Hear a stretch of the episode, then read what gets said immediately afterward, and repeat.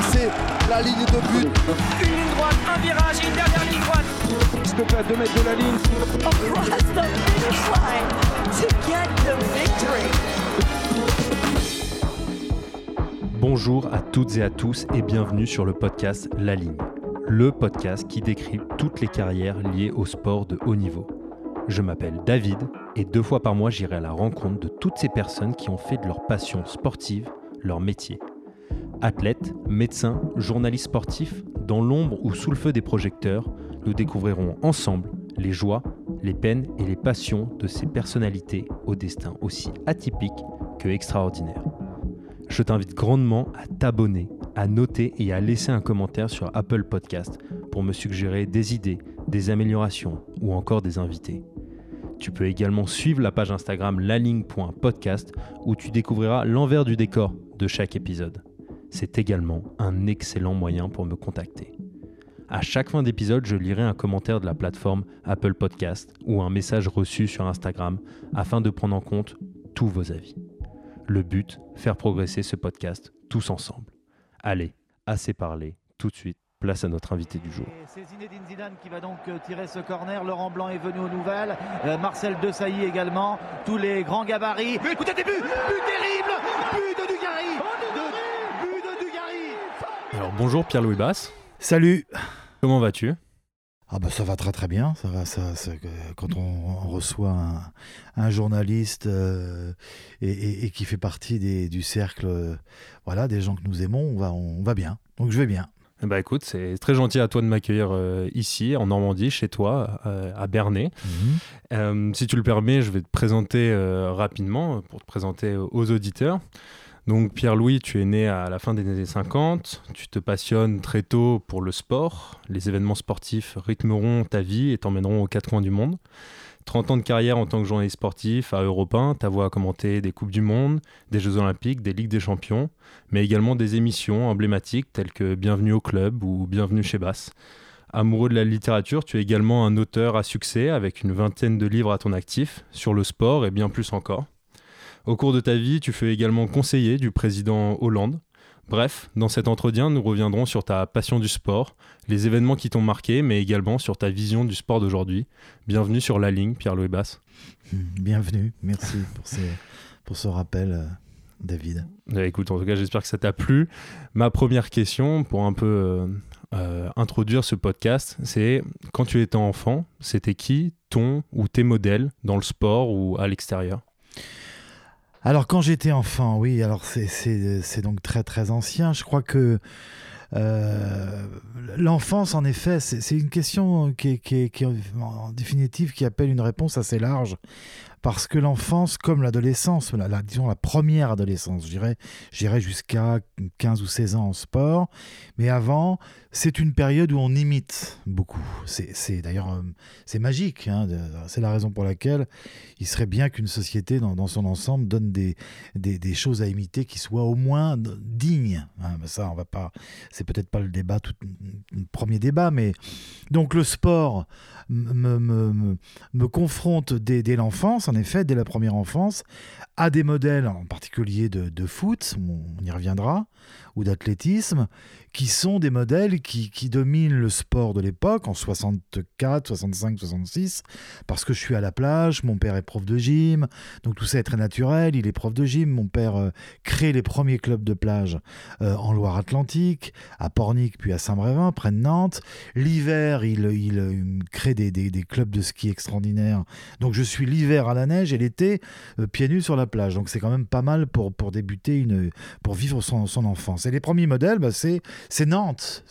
Nantes va, va fêter son premier titre de champion de France en foot en 65 avec José Arribas, un, ancien républicain espagnol qui a fui le franquisme et qui de- deviendra lui un modèle de stratégie pour euh, beaucoup d'amoureux de foot. Il deviendra lui-même le mentor de Ciodo euh, ou de Denouex euh, plus tard.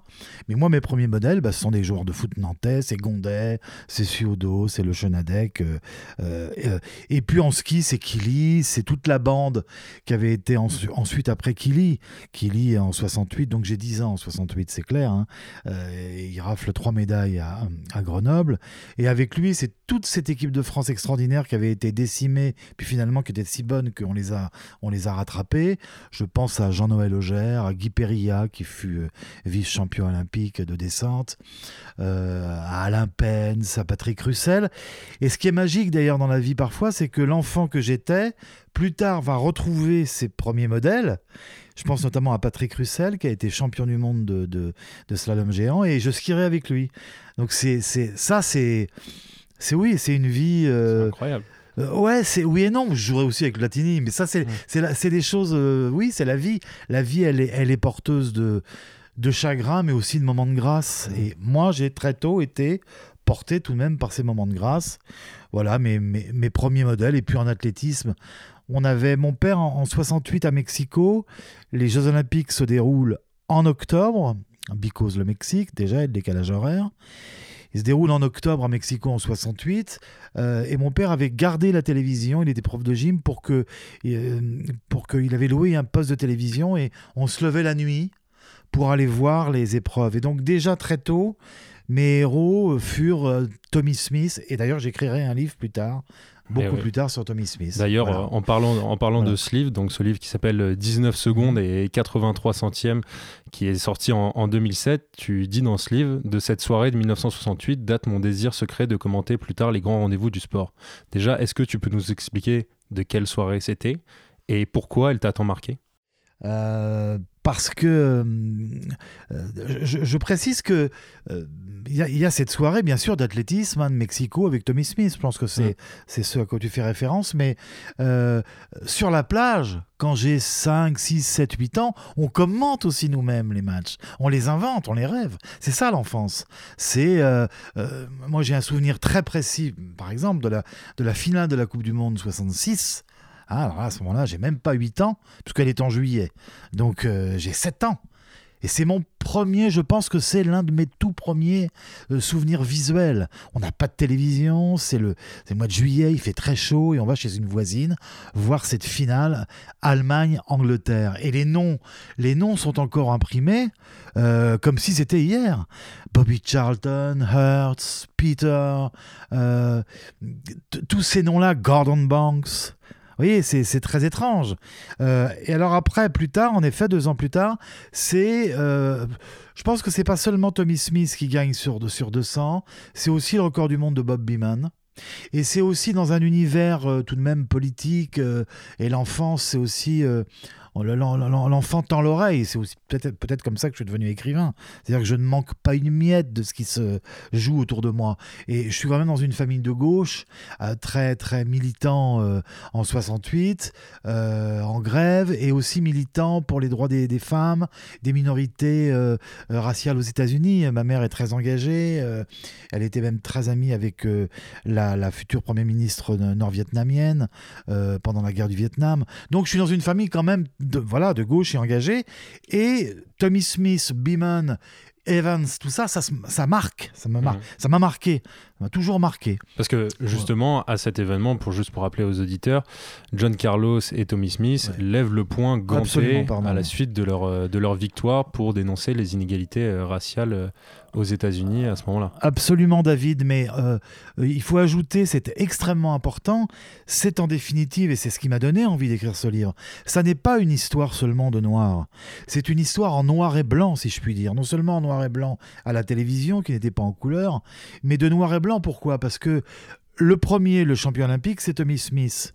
Euh, Carlos, en effet, qui était new-yorkais, qui était une espèce de, de un peu gangster, qui n'était pas vraiment au départ euh, favorable à. Et c'est Tommy Smith qui l'a entraîné. Fini deuxième. Mais attention, sur la troisième marche du podium, il y a un blanc-blanc comme toi et moi, qui s'appelle Norman, qui va être radié de la sélection australienne, dont le record d'Australie ne sera amélioré que bien plus tard, ne sera homologué que bien plus tard, car la fédération australienne l'a mis à l'amende comme le comité olympique. Et Norman est un type qui vient euh, de, ses, de, ses, de ses parents euh, très engagés pour les droits des, aborigènes, euh, qui ont beaucoup souffert en Australie. Et Norman, juste dans la chambre d'appel avant d'aller recevoir sa médaille devant des, des, millions de téléspectateurs, dit à Tommy Smith, moi je suis avec vous. Moi je veux porter le badge des droits civiques. Human Rights. Et il prend le badge et il le met sur son survêtement. Et, il décède il y a une petite dizaine d'années, je crois, euh, Norman. Et euh, à Melbourne, ce sont Carlos et Tommy Smith qui sont allés le mettre en terre, qui ont, porté le cercueil de Norman. Donc c'est une histoire d'humanité jusqu'au bout, du début de la course à la fin. C'est pas seulement une histoire de révolte. Et bien souvent, quand elle n'était qu'une révolte de- d'extrémistes noirs, il suffit de lire Romain Gary pour ça, Chien Blanc ou d'autres livres, elle est parfois très extrémiste et très, et très décevante, elle, elle, a, elle a parfois très violente. Là, c'est une rencontre entre, entre plusieurs humanités. C'est bien. Et c'est très intéressant d'avoir ce petit rappel justement entre mémoire et grands événements euh, sportifs. Donc on voit que le, le geste de Tommy Smith, John Carlos et de cet Australien t'a profondément marqué. Et j'ai vu que tu disais que Tommy Smith, tu l'avais rencontré. Ah oui, oui, suite. oui, je l'ai rencontré. euh, il t'avait parlé de cette fameuse course. Qu'est-ce qu'il t'avait dit? Oh bah c'est formidable, on est devenus copains. Oui, je suis allé à Atlanta le voir où il a une fondation pour euh, il s'occupe de, de- de- de- d'enfants euh, en difficulté. Donc je suis allé le voir. Je voulais je voulais pas terminer ce d'une certaine manière ce, roman de la course qui est le qui est la course elle-même mais dans une société au cœur de la société des années, de la fin des années 60 sans le voir. Je voulais je voulais terminer mon roman euh, et avoir Tommy Smith me racontant ses derniers ses dernières foulées. C'est pour moi c'est mystérieux, c'est magique. Et alors, alors, ça a été extraordinaire. J'ai appris d'abord j'ai appris des choses sur place. Il m'a par exemple expliqué qu'après la demi-finale il est blessé. Il est il est très sérieusement blessé au- aux ischio-jambiers là donc euh, au niveau de la, du haut de la cuisse près près de près de la, vraiment du pubis. Il est très très très sérieusement atteint. Il se met de la glace et il est bien évident que si il n'est pas en finale ou si euh, il, est blessé qu'il est sur une jambe, le geste, il, le- il a, il, a, il a cette stratégie, donc il ne le fera pas. C'est la victoire ou rien. Et euh, il se soigne et en définitive, sa, sa cuisse va tenir. C'est extraordinaire. Il savait que s'il n'avait plus en gros que 16 foulées à faire après le virage, il serait champion olympique. Et en sortant du virage, Carlos était à sa hauteur. Il suffit de revoir la course. Je l'ai revu mille fois. Euh, euh, il est à sa hauteur comme il l'avait été à Indianapolis pendant les sélections américaines où il l'avait battu, où Carlos vraiment le- lui mordait les, mollets. Mais là, Tommy Smith avec sa grande foulée, son amplitude énorme de, de près de 3 mètres de foulée, euh, accélère et à la fin d'ailleurs il se relâche complètement. Il suffit de voir la course, comme il était blessé. Sur la dernière foulée, il se relâche et il triomphe. Alors il m'a raconté bien sûr d'autres choses. Il m'a raconté les, les, parce qu'il n'y a pas d'autre mot, les tombereaux de merde dans des colis qu'il a reçus à son domicile pendant des années d'une partie de la société américaine qui ne supportait pas qu'il ait levé le poing et qu'il soit battu pour les voilà c'est c'est Trump n'est pas là par hasard, Euh, on a tendance à l'oublier. La société américaine, c'est aussi le Ku Klux Klan, c'est aussi euh, Hoover euh, dans les années 30, euh, le- le- le- une forme de nazisme qui a bien failli prendre le pouvoir aux États-Unis. Merci Roosevelt. hein. Les États-Unis, ça n'est pas seulement la création d'une classe moyenne idéale et, la, terre de, de liberté. C'est un pays qui a toujours eu, selon les périodes, une population extrêmement euh, raciste, racialiste, euh, et qui ne voulait pas, bien évidemment, entendre parler des Noirs. N'oublions pas que dans le sud des États-Unis, dans les années 60, on lynchait encore des Noirs, hein, et on en faisait, comme le, chantait euh, Ella Fitzgerald, des, fruits, des fruits mûrs, c'est-à-dire des hommes et des femmes pendus euh, dans les arbres. N'oublions jamais cela. Donc, jamais.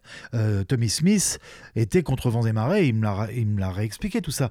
Il n'a récupéré sa médaille olympique qu'il y a 5 ou 6 ans. Te- Vous rendez-vous compte Et c'était en 68, c'était 1968. voilà, c'était il y a 50 ans. Il n'a récupéré sa médaille d'or qu'il y a 5 ou 6 ans. Donc euh, voilà, ça a été un long parcours, euh, euh, mais dont il est fier. Il m'a fait une très belle dédicace sur une photo euh, où il m'a écrit Pierre, give a sense to your life, c'est-à-dire euh, donner un sens à, à votre vie. C'est ça, ça résume totalement son, son geste. Et d'ailleurs, euh, justement, quand tu vois que près de 50 ans après, aujourd'hui, euh, la NBA se met en grève euh, contre justement les inégalités raciales et qu'ils essayent de faire bouger les choses à travers le sport, Absolument. est-ce que, est que tu dis que en fait, le jet de Tommy Smith euh, enfin, ne sera qu'un répé- un- une répétition au cours des années aux États-Unis? Bah, C'est-à-dire que euh, bon, Marx disait, je crois quelque part, euh, euh, l'histoire bégaye. Donc, elle, alors même si elle ne fait que bégayer, cette, cette, cette répétition-là, de, de, comme un bègue, est déjà suffisamment dramatique. Donc, en effet, les combats sont permanents. Enfin, je veux dire, le, combat de l'antisémitisme, le, le, le, regardons, écoutons ce qui, ce qui, ce qui se, hélas, ce qui se banalise. Hein, c'est pas, c'est une tragédie tragédie. Mais je pense que c'est la tragédie de la civilisation, c'est-à-dire que euh, selon les périodes, selon les moments, euh, la, protection euh, est moindre et nous vivons une période avec bon, qui, des, des, des, comportements sans doute liés à la société du spectacle, à l'entertainment où la réflexion, la réflexion n'a pas souvent prise. Eh bien, ces moments se répètent. Ça n'est pas, c'est pas, c'est pas le racisme, c'est c'est un ensemble de choses. C'est le racisme, l'antisémitisme. Vous savez, quand on n'aime pas les Noirs, on n'aime pas les Juifs. Hein. C'est un ensemble de. C'est pour moi, c'est pas voilà. et puis on n'aime pas les pauvres, et on n'aime pas les femmes, et on n'aime pas les homosexuels, et on n'aime pas ceux qui sont voilà qui, qui vivent à notre côté. Il n'y a pas euh, voilà. C'était c'est un, ah, c'est un oui c'est une donc euh, il s'agit pas de créer des, des, voilà des concurrences mémorielles. Euh, c'est un combat euh, et les joueurs de la NBA le mènent avec dignité, en effet. D'accord. Et euh, revenons un petit peu sur ta carrière, donc euh, en tant que journaliste sportif euh, à Europe 1. Quand est-ce que tu fais ton entrée à Europe 1 et est-ce que tu es directement commentateur sportif? Non, non, non, non, pas tout de suite. 86, euh, pas tout de suite. Avant, j'ai déjà une expérience à la radio, puisque je viens de, Sud Radio, qui est, la cinquième radio périphérique. Hein. RMC, RTL, France Inter, euh, euh, Europe 1, Sud Radio, qui était dirigée par la Sophie qui est déjà une grosse radio à Toulouse, où j'étais rentré en 85, je crois, 84. Auparavant, j'étais dans d'autres radios, Radio France, Radio Mayenne, Radio France Héros à Montpellier et avant, ma première radio fut euh, une radio associative formidable euh, en, banlieue, au moment où Mitterrand euh, lâche, si je puis dire, hein, les, les, créer les radios libres, enfin créer les conditions pour que les radios soient, libérées, pour qu'elles existent, et je profite de cette, dynamique. Et donc ensuite, Europe, à Europe 1, j'entre à Europe et je présente les journaux le matin. Donc on est loin du sport. Mmh. Mais euh, les parcours sont. Qu'est-ce que je me suis dit? D'abord, je, euh, ça a été très difficile au début parce que j'étais un, garçon. Euh, je n'étais pas du sérail. Je n'étais pas de l'entre-soi médiatique. C'était des monstres quand même à Europe. Hein. J'ai été embauché par El Kabash euh, et par Gérard Carrérou qui m'a donné ma chance, euh, Charles Villeneuve. Et vous savez, quand vous avez 23, 24 ans euh, et que vous arrivez dans ce milieu-là et que vous venez d'un milieu de, de gauche, que ben, on vous attend avec des fusils. Hein, c'est pas. Et puis que j'étais quand même, j'avais un caractère assez libre, j'avais un tempérament bon. Donc au début, c'était pas facile. Et je dois dire que j'ai réfléchi. À l'époque, il y a eu un départ à la radio d'un très très bon journaliste, euh, Claude Askolovitch, qui est aujourd'hui euh, qui travaille sur euh, sur Arte. Et, Claude a quitté la radio à Europe et donc il s'est libéré une place au sport. Et là, j'ai réfléchi. Je me suis dit, oh là là, arrivent des Coupes du Monde, des Jeux Olympiques. Bah, c'est pour moi, quoi. Hmm. Et là, Sako m'a fait venir au sport. Tu étais fait, fait pour ça bah, Je sais pas si j'étais fait pour ça, mais c'était.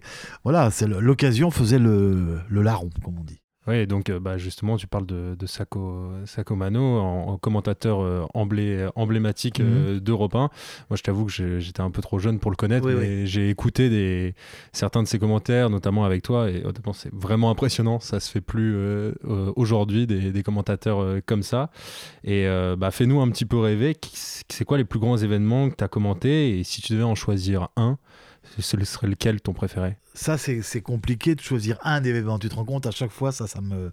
C'est dur. Hein. Ah oui, c'est dur quand tu as commenté euh, plusieurs Coupes du Monde, plusieurs Jeux Olympiques d'été et d'hiver, des, championnats du monde, des matchs à n'en plus finir. Euh, forcément, faire un tri.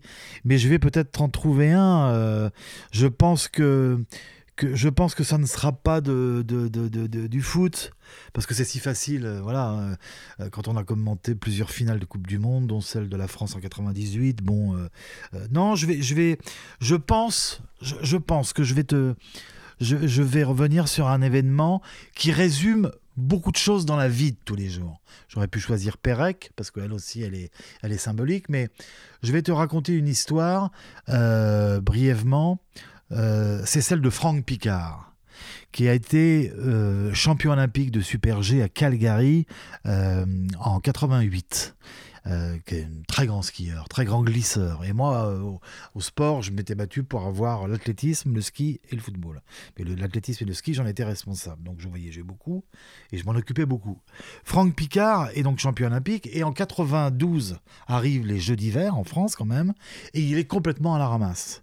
Et il est critiqué, rejeté, lynché même c'est toujours la même histoire, euh, par la, bonne société du ski et la fédération française, qui n'y croit plus. Il se trouve que, il se trouve que celui qui est mon consultant à ce moment-là, Jean-Pierre Puteau, qui hélas se suicidera euh, euh, en 96, une tragédie terrible, travaillait avec moi et entraînait Franck Picard. il était directeur technique national et tout en étant consultant. Et il le connaissait bien. Et moi, si je puis dire, j'étais persuadé que Franck voilà, c'était un instinct, pourrait redevenir un très très grand. Mais il était complètement à la rue, 115e, 116e. Il avait sa propre paire de ski, la fédération lui filait même plus de ski. Il était totalement rejeté. Et moi je le suivais en permanence sur les épreuves de Coupe du Monde. Et arrive, arrive la grande descente de la grande face, la face de Bellevarde, euh, en 92. Une descente, c'est comme un 100 mètres aux Jeux Olympiques, ça ouvre une quinzaine. Ça ouvre littéralement une quinzaine. S'il fait grand beau, si les Français sont là, ça, ça, ça dynamise. Et encore une fois, Franck Picard était au fond du trou. Moi, je suis dans l'air d'arrivée. On avait réussi à obtenir la possibilité d'être dans, l'air d'arrivée en HF, c'est-à-dire euh, être en direct en HF. Et le, commentateur de, du, ski euh, sur les grands directs était en haut, Jean-René Godard. Et Franck Picard euh, termine euh, dans mes bras à l'arrivée, je me souviens, très très bien, vice-champion olympique, à deux centièmes de seconde, je crois, du champion autrichien Ortlieb. Mais c'était un exploit phénoménal, après avoir été complètement à la ramasse pendant des mois et des mois. Et il s'est jeté dans mes bras en me disant Pierre-Louis, on l'a fait. Je lui dis non, moi j'ai rien fait, c'est toi qui l'as fait. Mais voilà, qu'est-ce que ça veut dire? Ça veut dire que rien n'est jamais définitif.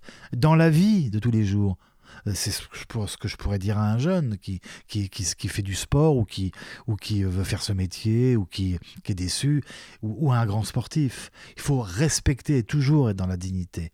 Ce, fait, ce que les journalistes ne font pas souvent, hélas, parce que un, titre en chasse un autre et qu'on est aujourd'hui dans la production, l'hyper-production et l'hyper-consommation. Qu'est-ce nous, qu'est-ce qui nous montre, Franck Picard? Que tout est toujours possible. Voilà un garçon qui était lâché par la fédération, qui était à la ramasse, qui s'entraînait quasiment la nuit. Moi, j'ai skié avec lui, avec euh, Jean-Pierre dans la poudreuse, et qui, ce jour-là, le jour J, est pratiqué à deux centièmes, hein, même pas une spatule, euh, vice-champion olympique de descente. Voilà, je pense que c'est l'un des, événements, qui, m'ont marqué.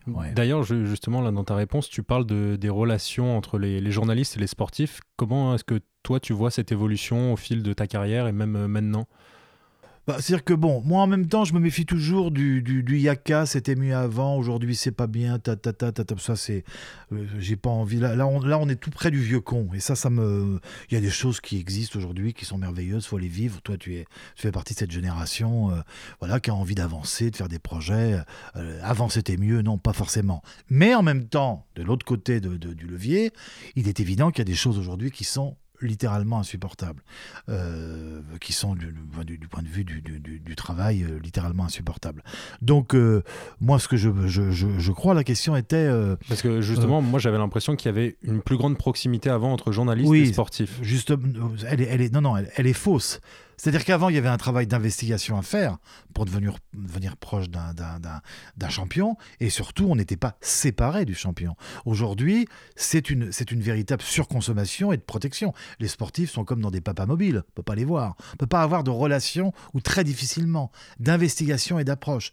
Moi, ce que j'ai vécu euh, euh, avec Zizou en particulier, ou avant avec, avec, Cantona, je pense qu'aujourd'hui, c'est beaucoup plus compliqué. Tout simplement parce qu'on est dans la, oui, dans la surconsommation et en même temps, ce sont devenus des produits d'appel la plupart des joueurs. Qu'est-ce que vous voulez avoir comme relation avec des, ce qu'on appelle des people aujourd'hui comme Neymar ou euh, je, ne vois pas quel, quel genre de, de, de, je ne sais pas quel genre de, de, de profondeur on peut avoir. Je vois pas, je vois pas beaucoup de profondeur. C'est ça qui, me, qui me trouble. Et justement, tu peux parler un petit peu de, ta relation avec Zidane euh, au, fil, des ans? Bah, D'abord Zidane, je le vois plus, hein, mais ça je suis pas le seul. Il y a eu un moment où euh, je crois que le sommet a été atteint euh, quand il est arrivé à Madrid. C'était une telle folie qu'il en a même eu peur. hein, voilà, et qu'il fallait bien se protéger. C'était en 2005, je crois.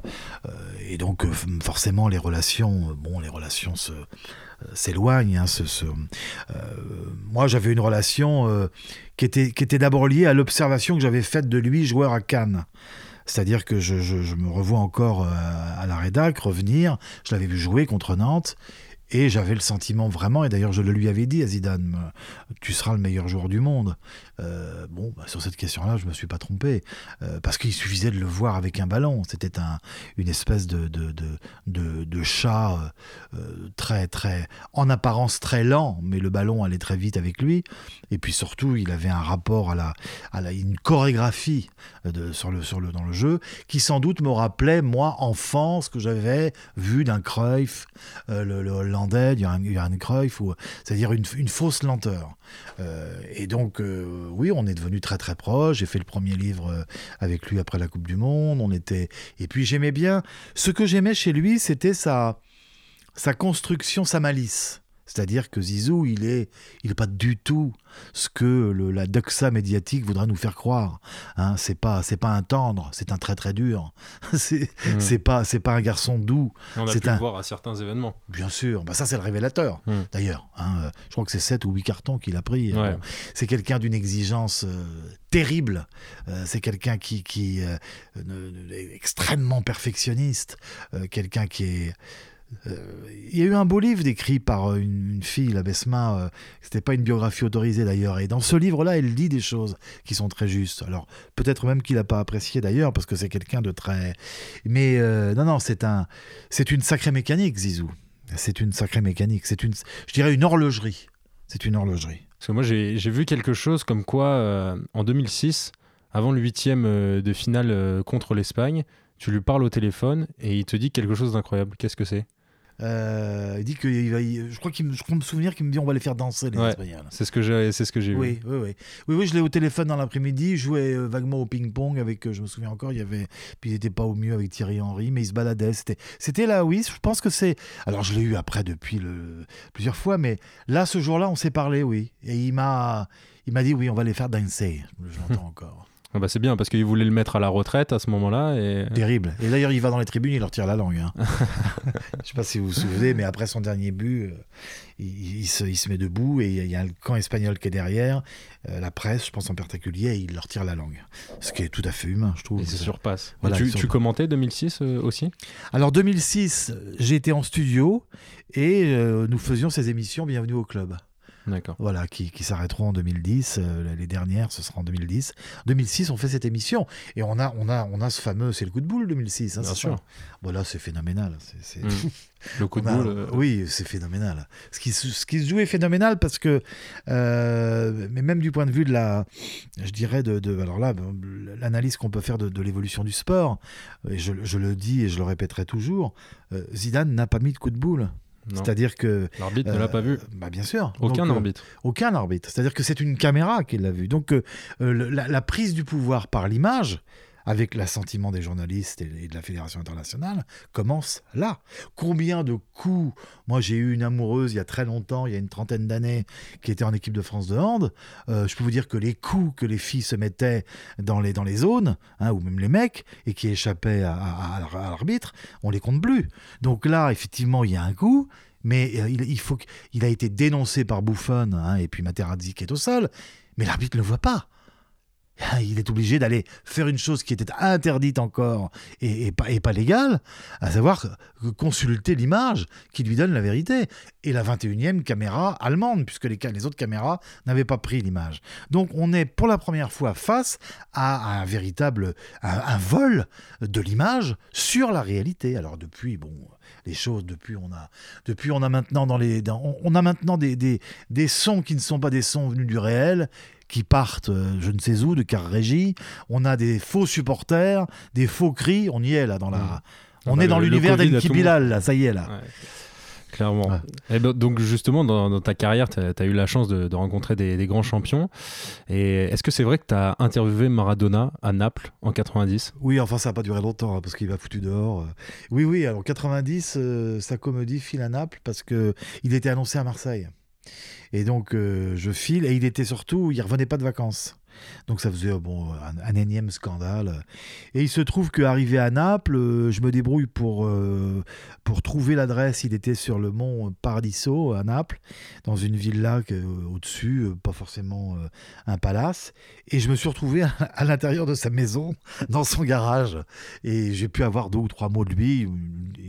Il mentait ouvertement en disant que oui, bientôt Marseille, tapis. euh, et puis je me suis fait virer par les, par les, les mecs qui sont sa cour, qui est autour de Mhm. lui. Des mafieux apparemment. Ah, pff, euh, pas tous, mais bon, oui, il avait, il avait une, une relation avec la, avec la Camorra qui était spéciale. Mais quel joueur Ok, très bien. Bah, ça ça m'intéressait pour ma curiosité de, de savoir que tu avais rencontré le, le grand Maradona de, Ah oui, oui, de l'époque. Ouais, ouais. Et euh, justement, donc, euh, comme je le disais en introduction, tu as commandé des Coupes du Monde, euh, de l'athlétisme, des Jeux Olympiques, des Ligues des Champions.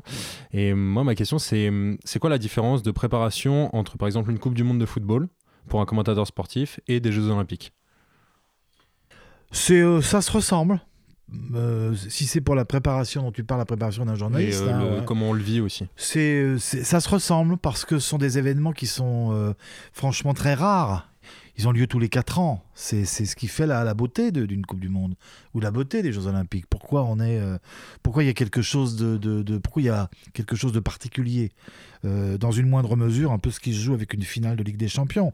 Bon, alors euh, aujourd'hui avec le Covid, avec ce qui se, ce que, déroule, on n'a pas eu sans doute la- la même émotion, mais il y a, une histoire. Pourquoi c'est si, euh, pourquoi un, journaliste qui, euh, qui va couvrir une Coupe du Monde ou des Jeux, parce que ça se ressemble, euh, est fébrile? Parce que derrière tout ça, il y a de l'histoire. Je pense que si ma mémoire ne fait pas défaut, je peux peut-être réussir à, te faire, quelque chose là en direct.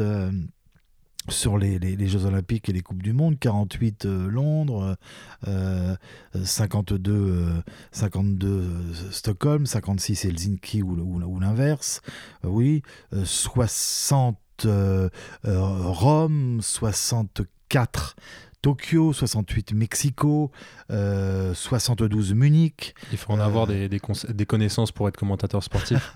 Bah, C'est-à-dire que je suis en train de dégrainer euh, tous les. Donc c'est fascinant. C'est tous les 4 l'histoire. ans. Voilà, il faut, il faut la connaître. Il y a une épaisseur. Il y a, il y a, il y a du désir. Il y a de la rareté.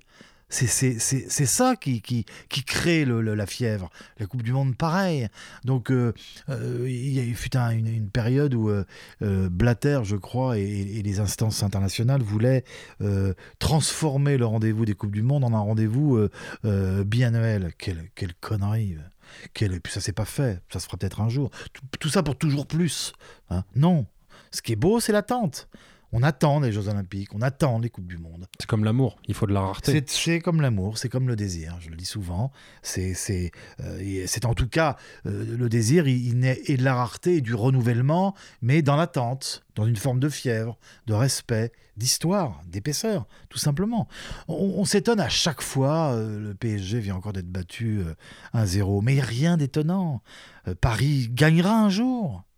Paris sera champion d'Europe. C'est dans la, dans, la, dans la logique d'un système qui, moi, me déplaît un peu, qui cons- consiste à mettre 800 millions ou 1 milliard de- d'euros euh, sur la table chaque année en termes de budget et de, vouloir aller trop vite. Mais le Bayern a une histoire à côté.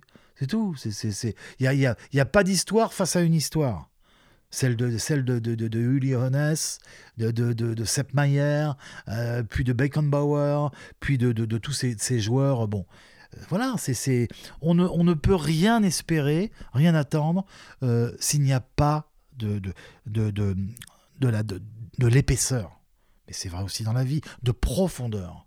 Si le sport doit devenir une seule et unique cash machine, avec en effet des types qui ne connaissent du ballon que les, que les jeux euh, et, que les paris en ligne euh, qu'on, leur- propose, et c'est de plus en plus le cas, moi perso ça m'intéresse pas.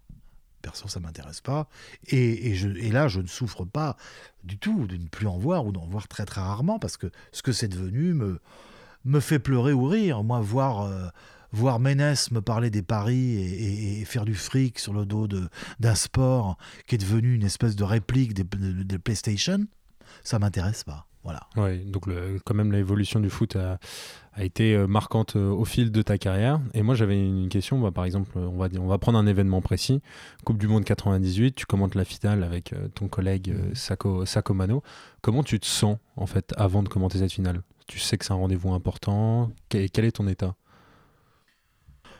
Quel est mon état C'était une période difficile du point de vue professionnel. On était fâché avec Sako. Euh, on le restera pendant quelques temps, pendant 4-5 ans, puis on redeviendra très proche.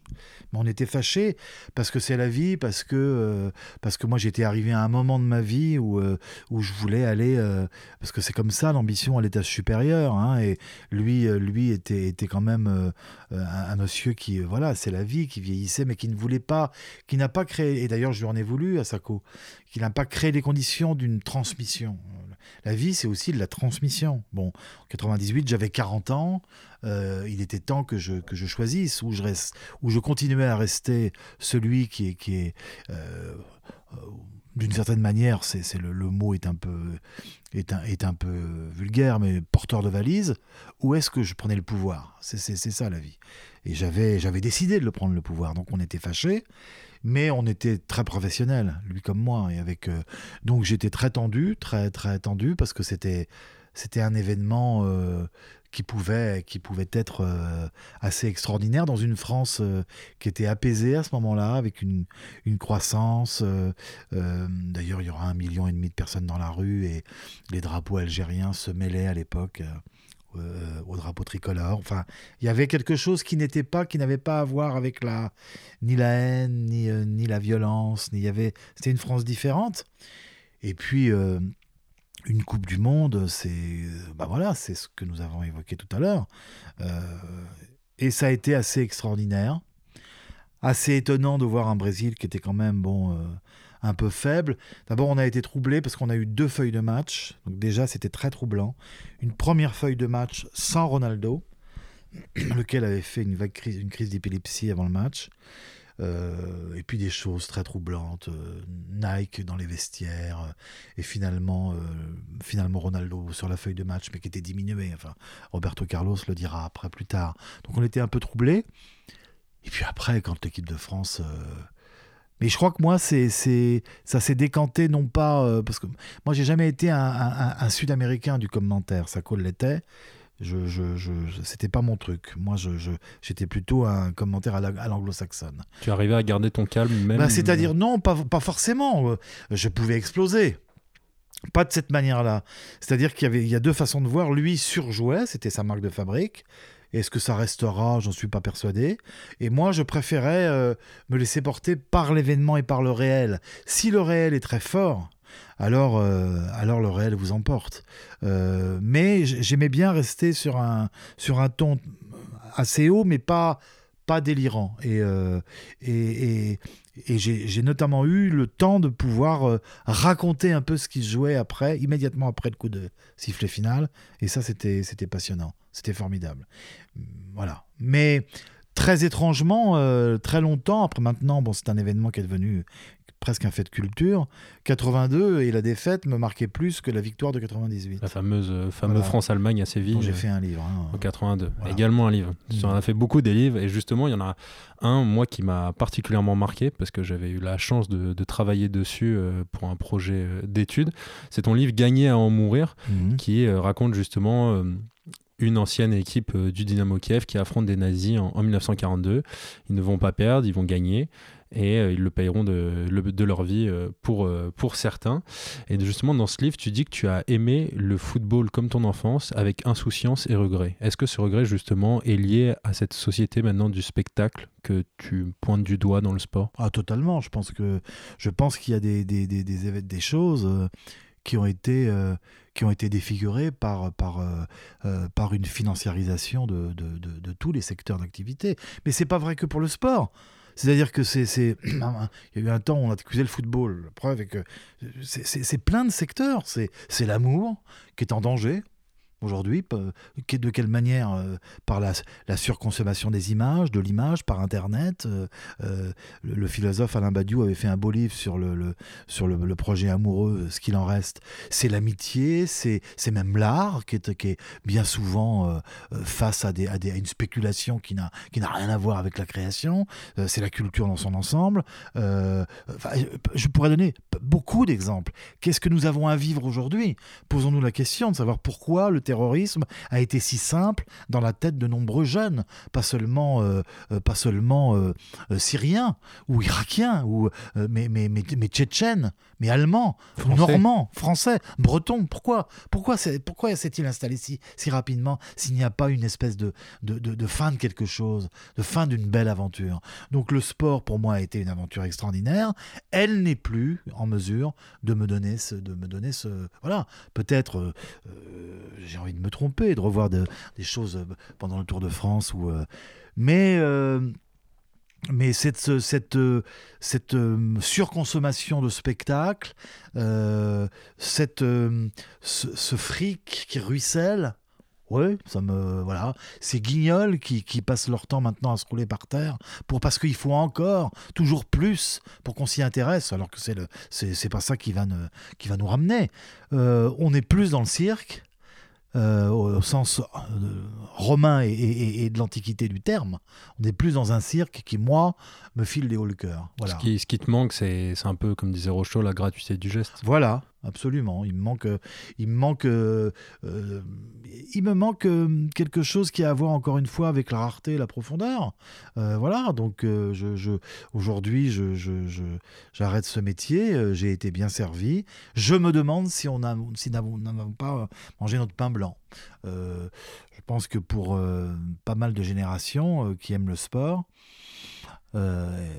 est-ce que c'est vraiment, est-ce qu'il y a encore un peu d'altérité, de, de, de, j'en suis, j'en suis pas hmm. convaincu. Mais l'avenir, peut-être, l'avenir le dira. L'avenir nous le dira, exactement. Donc, on a pu le comprendre. Tu as un, un féru d'histoire et de littérature et moi, ce qui m'a marqué en m'enseignant un petit peu sur toi, c'est que j'ai toujours l'impression que tu as voulu faire des passerelles entre le sport, la mémoire à travers tes livres, mais aussi directement auprès des sportifs. Parce qu'il me semble qu'en 96, tu organises une visite de l'équipe de France à Auschwitz. Est-ce que tu peux nous raconter pourquoi et comment? En effet, mais, mais euh, euh, lorsque tu évoques ces passerelles, en effet, si, si je devais me définir, enfin, je pense que c'est c'est assez juste. Euh, moi, j'ai pas de, moi j'ai grandi mon parcours de, justement de. On en revient à la, à la, difficulté de, de, aussi de l'enfance, à la fois le bonheur du sport, mais le, le, la construction dans l'école et le fait que bon, on considère que, que, sans doute je ne, serais qu'un délinquant. Et, euh, ce qui fait que pour moi, un, grand sportif est comparable à un grand écrivain ou un grand historien ou un grand chef d'entreprise. Euh, vous voyez ce que je veux dire? Je veux dire que je me sens pas. C'est pas que je me sente. Euh, c'est pas que je prenne la pause avec un, ouvrier du bâtiment ou, un, chef d'entreprise ou un, immense sportif ou un grand intellectuel. C'est que pour moi, ils font partie d'un ensemble qui est la vie qui est, qui est, qui est l'universalité euh, dans, dans, dans, dans, sa, dans, son, voilà, dans, dans, le, dans ce qu'elle désigne, c'est-à-dire euh, le, le, voilà comment je, je, je, perçois le réel. Alors, euh, on en revient à, ce, à, cette histoire de, de, de, passerelle et, et de, hein, et de, mémoire avec la visite de Auschwitz par l'équipe de, France. Et de mémoire, on en revient à cette visite. Elle, elle est l'exemple même. J'arrive. C'était un match amical qui avait été, je, crois me souvenir, monté par Aimé Jacquet, qui avait repris l'équipe de France. Et nous arrivons, euh, en effet, euh, euh, pas très loin de Auschwitziem, donc de mémoire à Katowice. Le, match avait lieu le lendemain. on était, on n'était pas loin. On était n'était pas lieu de, pas loin de ce, ce, lieu terrible de, de, de, la rampe de Auschwitz et de, de, ce que, de ce qui, voilà. Et Bernard Lama, je m'accueille, il était gardien de l'équipe de France à l'époque, et il me dit, oh ben, comme ça en plaisantant à l'aéroport, mais qu'est-ce qu'on va faire d'ici demain Qu'est-ce qu'il y a? Je vais écouter, si vous voulez pas mourir totalement, totalement idiot et ignare, euh, mettez le réveil à sonner, organisez, il n'y avait rien de prévu. Et organiser, et allez, allez vous, recueillir euh, euh, à Auschwitz, sur, sur le lieu de, de l'innommable. Ah oui, c'est une bonne idée. Alors là, je me suis fait engueuler d'abord. Ça a commencé comme ça. C'est dire le- le- la frilosité. euh, Engueulé par qui? par le dirigeant de la fédération, Philippe Tournon, je me souviens, le chef de presse m'a, repris de voler en me disant Ok, tu, tu, tu, tu fais encore, je dis quoi, je fais quoi? On ferait, vous faites deux quarts, en fait, un quart pour les joueurs et aussi un autre pour les journalistes, et ça me paraît, euh, ça me paraît évident et, na- et naturel. Et, vous verrez que, que- ça a eu finalement, et j'en suis fier, euh, une, for- une forme de, de, de, de, belle incidence. Et donc, nous sommes allés en effet à. Nous sommes allés à Auschwitz, euh, visiter le, le- camp, toutes les différentes salles, les étapes, les joueurs qui étaient là. J'ai le souvenir de, de Angloma qui, qui, pleurait, Angloma, euh, dans, dans- notamment dans la salle des enfants. Euh, Lisa Razou était là. Et il y avait un joueur, vous voyez, qu'on qu'on avait tendance non pas à moquer, mais qui n'était pas que, voilà, qui, qui- c'est Franck Leboeuf. Et Franck Leboeuf, aujourd'hui, il a, il a fait un poste euh, très, digne et, et- et qui, et qui montre que cette visite-là, ce recueillement lui a, lui a servi. Donc à lui comme joueur, il avait, il avait 25 ans à l'époque, euh, car une photo absolument, absolument grotesque a été postée récemment par une fille, euh, je ne sais pas si aujourd'hui on peut parler de fake ou pas, manifestement non, elle se fait photographier en- devant dans une pose, enfin c'est invraisemblable, c'est le monde dans lequel on vit hélas aujourd'hui, et il a fait un post euh, remarquable, Franck Leboeuf, en rappelant cette visite. Et, et- et comment il avait été bouleversé à l'époque. Et bien voilà, c'est une, euh, pas grand chose, mais si j'ai pu contribuer à l'époque, hein, en 96, à ce que Franck Leboeuf, eh bien, euh, euh, sorte ça, de son, de son, à l'époque de son ignorance, eh bien tant mieux. Donc oui, j'ai organisé ce, recueillement et et ça me paraissait d'une évidence. Et pourtant, j'étais dans le sport, mais personne n'y avait pensé. Donc, euh, la, la question, c'est pas d'être journaliste de sport ou journaliste politique.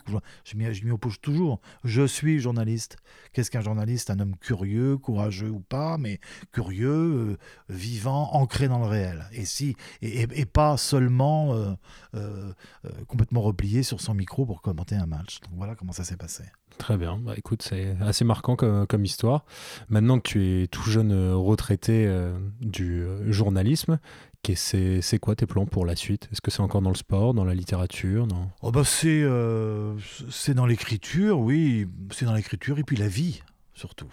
Euh, euh, la vie, j'ai j'ai 62 ans, euh, je suis en relativement bonne santé, voilà, on verra, mais c'est la vie, c'est voyager, c'est prendre le temps d'être avec mes amis, avec les gens que j'aime, et ça et c'est surtout, surtout, surtout ne pas avoir le moindre regret, le fait d'arrêter, de savoir que c'est fini. Je- je- je- J'ai eu quelle chance j'ai eu. Mm. Quelle la vie m'a m'a bien servi. Pas d'amertume. Oh, aucune. J'ai été euh, euh, vraiment euh, d'avoir mm, les, les rencontres que j'ai pu faire, les, les amis que j'ai aujourd'hui, ils sont pas nombreux, mais je, voilà, je, quel, quel, merci euh, à, ceux et celles qui se sont fait flinguer pendant la Seconde Guerre mondiale, hein, au nom de la résistance, et qui nous ont permis d'avoir euh, les uns et les autres la liberté de la presse, euh, une retraite décente, la sécurité sociale. Merci Ambroise Croizat, merci à tous les je, le dis et je le répète pour, pour, parce que ça, on finirait par l'oublier aux jeunes euh, FTP Moy, juifs, chrétiens, gaullistes, communistes, et rien du tout anards, qui sont battus pour que nous puissions, nous, d'une certaine manière, fumer la pipe un peu aujourd'hui. Euh, parce qu'il n'y a pas de. Voilà, tout est, tout est de la transmission. Tout est dans la transmission. Écoute, je pense que ce podcast euh, l'illustre bien, en tout cas, ton intervention. Dernière petite euh, question un peu plus légère pour finir. Apparemment, tu aimes beaucoup la musique. Si tu devais choisir un artiste ou une musique, laquelle ce serait? Alors là, comme ça, Encore en difficile. direct, ah, c'est, vache, hein, euh, parce qu'il y a des. Qu'est-ce que ce serait? Allez, euh, assez de Nougaro. Euh, c'est une chanson euh, que mon père écoutait beaucoup. euh, d'ailleurs, le disque doit pas être très Le loin. disque est juste derrière. Les auditeurs peuvent pas le voir, mais le disque Voilà. est juste Peut-être derrière. l'attraper, Faire Louis. euh, voilà, sans, sans, sans faire trop de bruit. Et euh, je crois que la, la, la chanson est, est, euh, elle n'est pas, elle est pas sur ce vinyle. Elle n'est pas sur ce vinyle.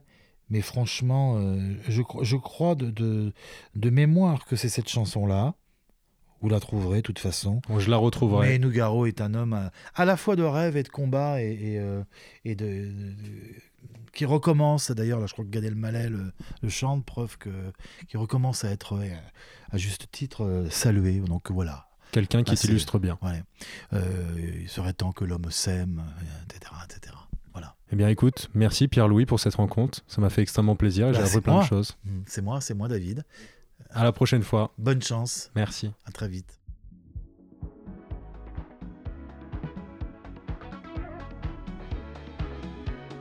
Merci à tous d'avoir écouté ce deuxième épisode jusqu'au bout. J'espère que ça vous a plu. N'oubliez pas de laisser des étoiles sur Apple Podcast et de me contacter via Instagram sur le compte laligne.podcast. Chose promise, chose due. Chaque semaine, je lis un de vos commentaires ou messages. Cette semaine, c'est un commentaire de Louligno sur Apple Podcast qui me dit J'espère que les propos de ces sportifs seront bien retranscrits, ce qui pêche souvent dans les interviews sportives. Eh bien écoute, je suis totalement d'accord avec toi. Généralement, les médias sportifs ne s'intéressent que aux strass et aux paillettes des athlètes, des entraîneurs ou des autres personnes. Le but avec ce podcast est justement de leur faire parler de tout et aussi de montrer des personnes qui œuvrent dans l'ombre pour faire vivre l'exploit sportif. Je vous dis à dans 15 jours pour une rencontre qui s'annonce déjà exceptionnelle. C'était David pour le podcast La Ligne.